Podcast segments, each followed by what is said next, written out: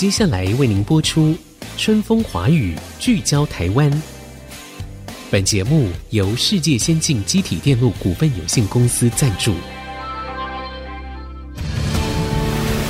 探索台湾新力量，开拓未来新视野。《春风华语》，聚焦台湾。沈春华主持。Hello，各位听众朋友，大家好，欢迎收听竹科广播 IC 之音《春风华语》，聚焦台湾。我是节目主持人沈春华。不知道各位听众呢看过多少纪录片？我觉得看纪录片时候的心情，跟我们看一般的戏剧呀、商业电影啊，或者是综艺节目，其实是很不一样的哈。纪录片其实就是呈现一种记录真实。真实的人生、真实的生态，或者是一段历史，我觉得当纪录片的导演很厉害，因为我觉得好像拍纪录片是很困难的一件事情。那所以今天呢，我们在节目当中呢，我们要访问一位台湾纪录片的导演杨守义。那杨导演用他最熟悉的镜头语言，记录台湾这片土地的点点滴滴。那我相信呢，可能也很多人关注过杨导演的这个纪录片。那有一些呢，当然就是跟自然生态保护有关，好，那有很多也都是属于科普类的，还有就是人文的，哈，像传唱悠久的歌谣的艺术等等的。那当然还有一部呢，可能大家印象也很深刻，那就是在去年底的时候推出的台湾对抗疫情的一个努力，哈。那这些属于台湾的全记录，杨守义导演是如何发掘这些故事？他又如何去拍摄跟如何去记录呢？今天我们很高兴在线上要来访问纪录片的导演杨守义杨导演。导演你好，沈姐好，呃，各位听众大家好，我是守义。Okay. 我可以叫你守义是吧？可以，可以，沈姐 可以。因为我们很尊重导演，我看到导演我就觉得哇，这是导演的功力哦！你看，又要镜头语言，又要脚本，又要对故事的呈现等等，是很厉害的角色。好，杨导，我知道其实你在做纪录片的时候，你关注的范畴还相对蛮广泛的哈，有很多科普类啊、生态的记录啊、人文风土等等。那你每一次要决定一个题材去拍的时候，你是怎么发掘的？那你发觉的你自己喜欢，你就可以拍了吗？还是你要先找到一个 赞助者呢？因为我觉得拍纪录片也是要有资源，你才有办法拍嘛。导演，好，首先我自己在传播学院读的是电影，刚开始进到媒体的时候，很快我的团队他们是制作纪录片的，那对我来说是一个全新的领域，因为那个纪录片的内容比较是走科普的。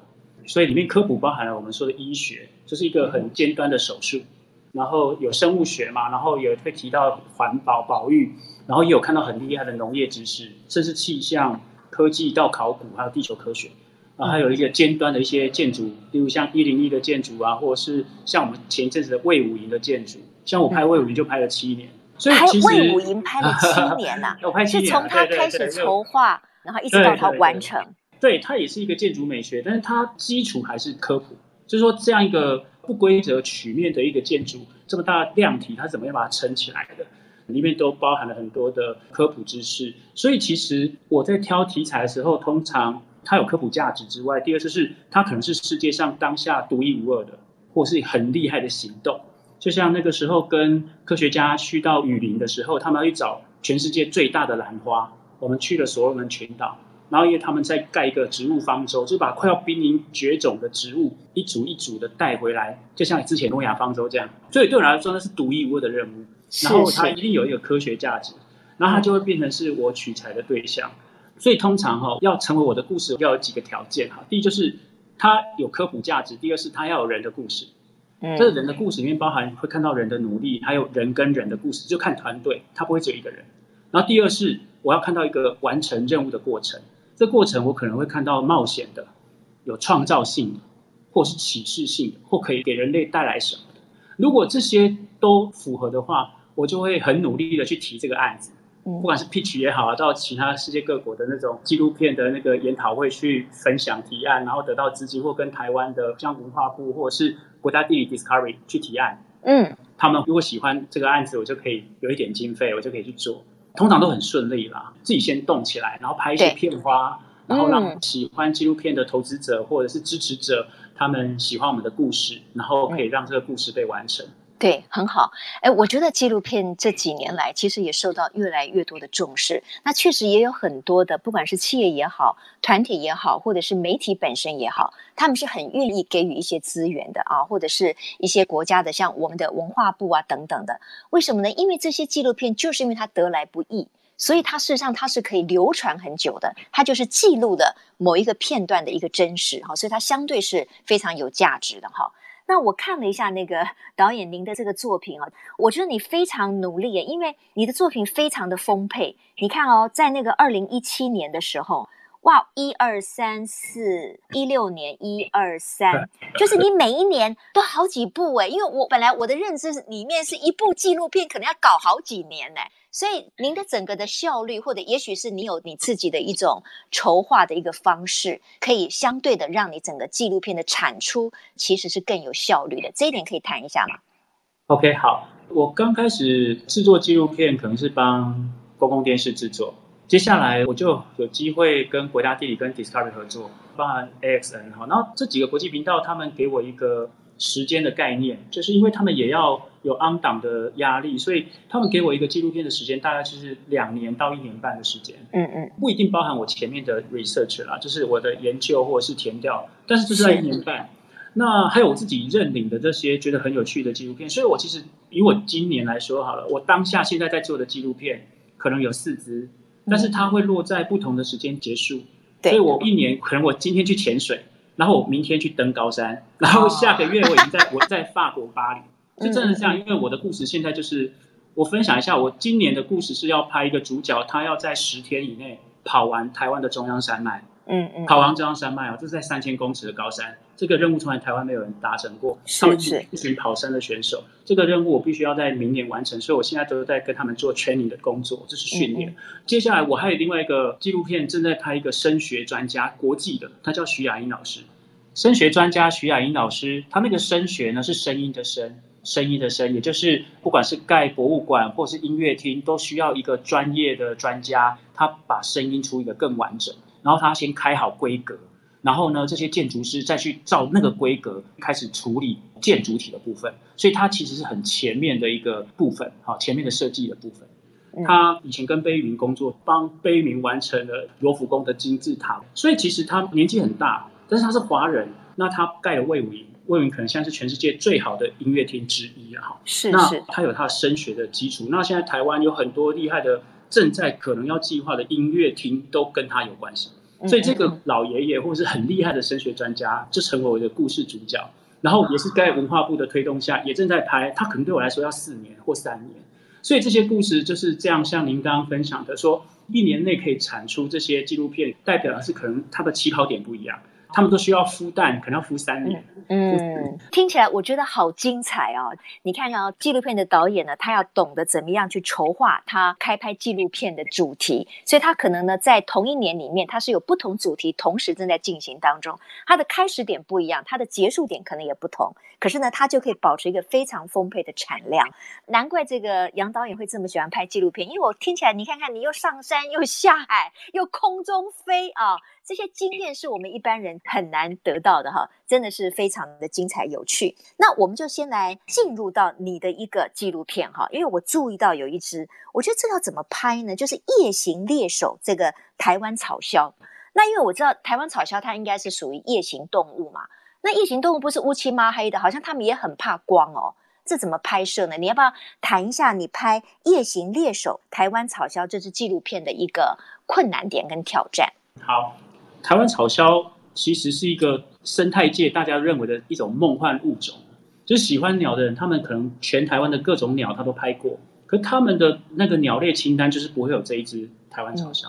嗯，嗯，那个时候科学家分享的是全台湾现在只剩下大概两百到三百只的量，然后呢，问题就是它都在夜间出现，它们的栖地又在草原的正中央，所以人要撩过那些草。走到正中央的过程，早就惊动鸟，它们就飞走了，而且在晚上，所以你其实没有机会可以看到它们。这个的确就是，如果没有科技的帮助的话，台湾草鸮这个纪录片是无法被拍到的。嗯嗯。那我们怎么拍呢？我在二零一六到二零一七的时候，知道开始有科学家他们有任务了，然后呢，刚好现在的夜间摄影机越来越发达了。哦，然后它是感应式的。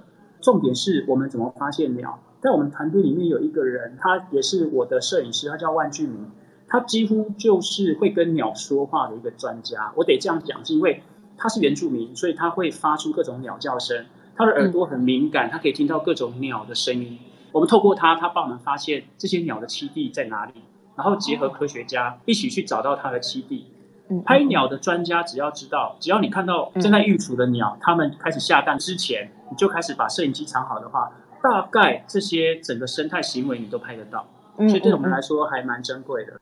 那我们也跟着科学家一起来记录台湾草鸮。在故事里面呢，除了草鸮的完整生态被拍摄到之外，接下来第二个部分的任务就是拍这些科学家、调查人员跟保育人员他们的行动。这个部分对我们来说也谢谢他们，因为他们有任务，刚好我们有很好的 case，看到他们如何去保育，甚至去治疗，哈，就是野外救援的部分。所以它就丰富了整个故事的面向，从基地的保育到人的努力，然后台湾的环境，我们整个都放在故事里，所以是非常精彩的。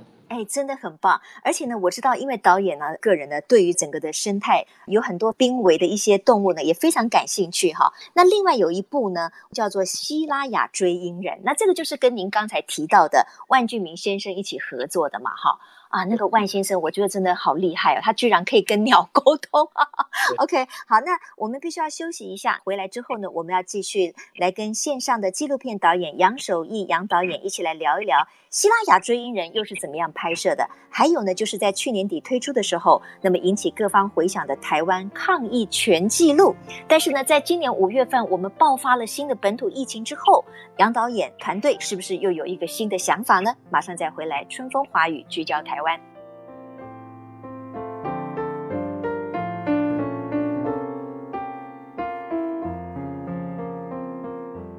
各位听众，欢迎回到春风华语聚焦台湾。今天我们在线上访问的是纪录片导演杨守义杨导演。杨导演，我们刚才呢听到了你非常精彩的故事，告诉我们说，当我们要去守候台湾草鸮，那个过程非常的艰辛。当然，也得力于科技的器具哈，比如说夜间的。呃，摄影机可能比过去更棒，对不对？你可以在完全没有亮光的情况下拍到动物的影像吗？这么厉害啊！是，现在的技术真的很好，所以我刚分享了，如果在前几年是没有办法的。所以像 Netflix 的，它最近也推出了一个夜间动物，他们在干嘛？这个系列一样，他们也是透过科技，然后才产生这些新的计划。所以的确，就是完整都没有光，任何光源的情况下，这些摄影机是可以拍摄到画面的，而且是四 K 画质。OK，好，那我们就另外再来聊一聊另外一部作品，叫做《西拉雅追鹰人》。您刚才提过的万俊明先生，他本身就是西拉雅族，对不对？要不要谈一谈？就说你们拍这个《西拉雅追鹰人》哈，过程有没有特别辛苦的地方？好，我先分享一下这个故事的企划好了。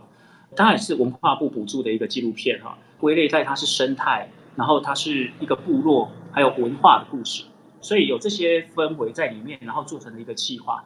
因为西拉雅族他们自己的一个部落，然后他们现在还不是台湾的原住民哦，他现在只是台南市认定的原住民。所以我们看到最近很多的导演他们拍的电影都会谈到西拉雅族，但是其实这个西拉雅目前不是在台湾原住民族群里面的一族哈。那他们也很努力在透过各种方式，甚至打官司的方式，他们在做证明运动。好，那西拉雅追鹰人是什么故事呢？因为万居明大哥他一直对鸟类跟猛禽是有偏好的。他一直在记录他们家那个部落周围的大冠鸠什么时候来筑巢，什么时候离开。很有趣的是，他可以透过声音知道又是这一只大冠鸠来了，因为大冠鸠的叫声，它可以辨识出这只大冠鸠就是那个 A 或是那个 B 或是那个 C。当鸟有了身份之后，它就不是鸟了，它就变成邻居。很有趣哦，它就是部落的一个生态的一环。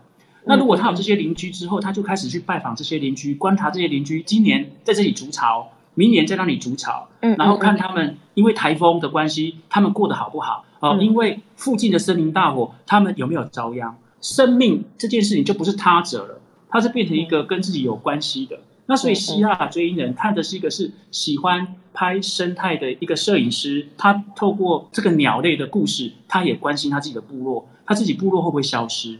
当然，故事面很感人，是他又发现今年这些鸟又回来了，是他熟悉那些鸟回来。但是他们今年的证明运动是失败的，就是法院判定他们不是原住民。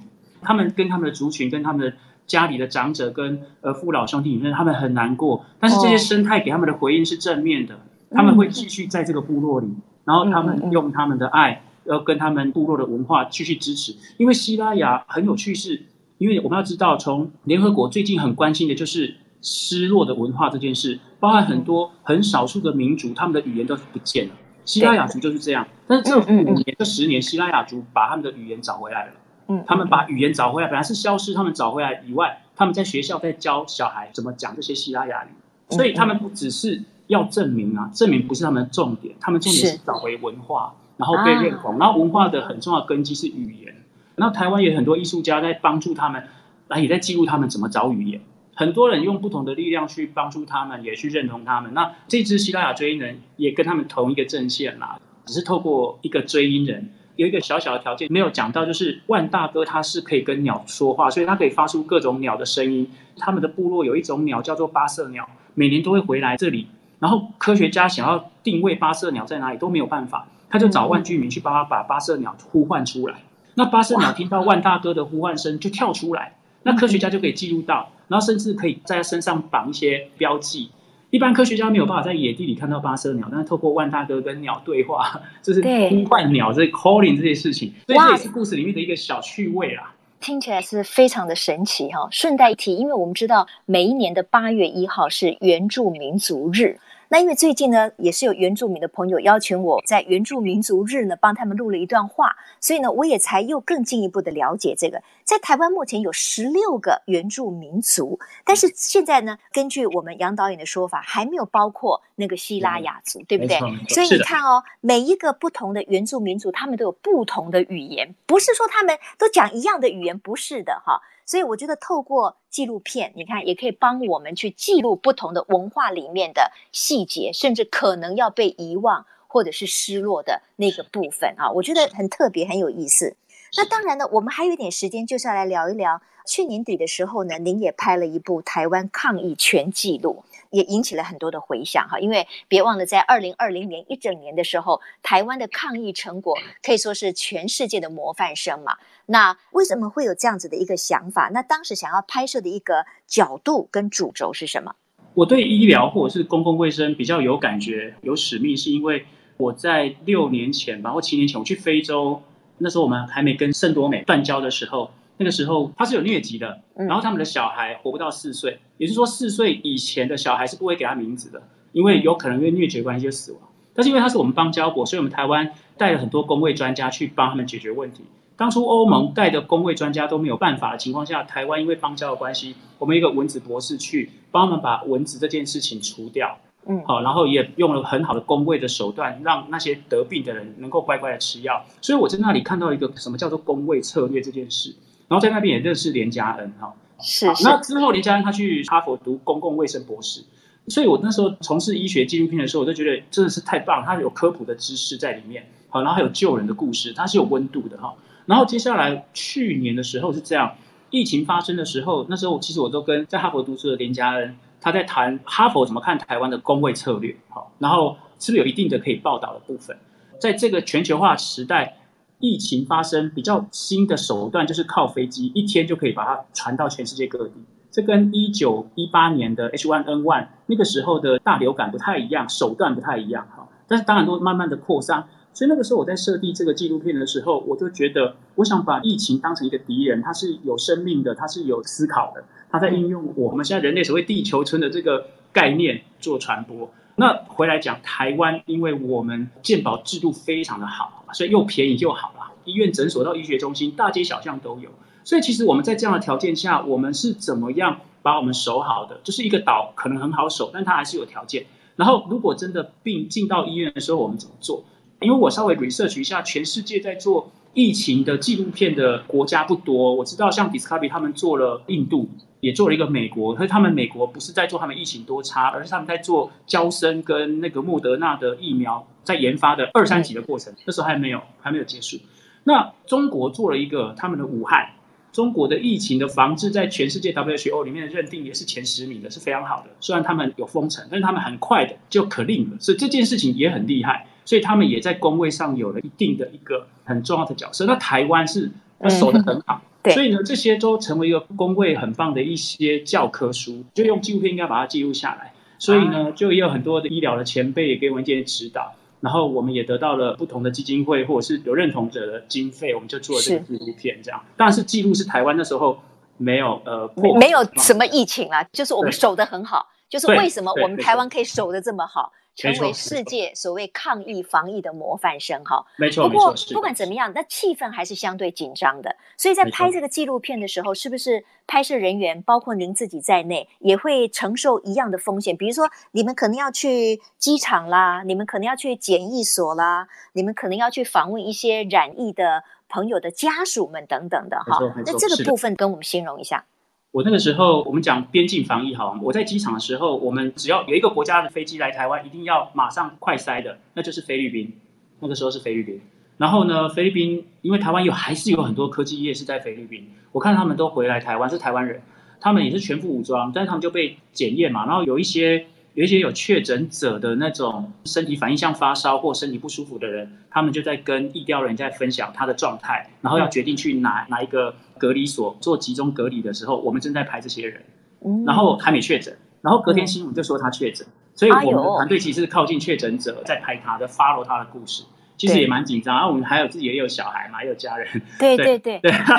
所以其实那个时候，其实自己是知道自己是在很危险当中。嗯。呃，那当然，整个防疫的作为还是得现场的专家也都有陪我们嘛，就是告诉我们要怎么做。但是当知道隔天哪一班班机来，然后确诊者又多增加几名的时候，我们知道就是那几位的时候，自己难免还是有一点惊吓到，说哇，我们第一次跟病毒靠得那么近。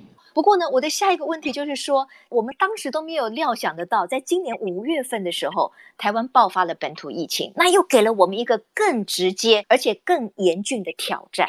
那我不知道导演有没有考虑说，五月份之后爆发，然后我们进入了什么三级警戒等等的这些过程，还有想法要拍摄吗？这也就是我们要做记录的。啊、嗯，那当然，我们身处台湾，我们会从台湾出发啦。我得说哦，今年五月哈，我们就跟全世界的心跳是一样紧张的啦。我们都去年还是 OK 嘛。我去年还有一个纪录片推出来，点阅率也到破百，叫做台北大众走啊，就带大家出去台北走那个台北有一座山的山脉，可以一百公里嘛，绕台北环山。那个时候我都还在疫情下把这个纪录片做完，还让大家可以出去爬爬山。那可是你看今年。今年就不是这样子了哈。对。那我今年的挑战是，我也想要把疫苗，因为台湾还是有研发高端也好，或者是联雅，其实这两家的生技公司，我们都已经有了解了哈。甚至我们也 follow 了那个高端，他们是怎么样培养那个蛋白。我还是科普，当然我们还是要看到它二期、三期，我自己都有参加临床试验，我自己打了两针。对，当然我们已经有得到很多科学家的数据，那因为我不是医学学者嘛，所以我就不在这边分享太多医疗的那个数据。是是是是。但是在我从事这几个纪录片的过程里面，很有趣，也我也把中医的清冠一号也放进故事里啦。就是其实新药开发跟疫苗这两个医学的东西，其实在全世界是最严谨的一种产业啦。所以我们也是要用这种严谨的态度跟纪录片的方式去拍摄他们，也去了解一下这些研发的进程。还会再推出所谓的下半部分的这个 台湾疫情全记录吗？还是、呃、对我们我们，我们可以期待。OK，好。哎呀，时间过得很快哦，因为我的时间已经到了，不然还真想再继续跟这个杨导演来聊一聊哈。我相信呢，我们今天访问了纪录片导演杨守义杨导演之后呢，我们真的可以发现，其实每一部纪录片都得来不易，点点滴滴都是心血。所以呢，如果各位听众、各位朋友哈。也想要感受一下纪录片背后深刻的意涵或者是关怀的话，应该我们可以上网，也可以点阅得到嘛。就 Google 杨守义导演，那所有你的纪录片应该就会出来了哈。呃，没有不一定，不一定，有有些有些是在 Discovery 或国家地理的平台。对对对，但是有一些是看得到的。杨守义导演，OK。好，今天非常谢谢杨导演，然后我们也继续祝福你在未来的拍摄纪录片的过程当中呢，帮台湾的各方各面哈继续帮我们记录。谢谢导演。谢谢谢谢谢谢各位听众朋友，那我们下一次同一时间，春风华语聚焦台湾，空中再会，拜拜。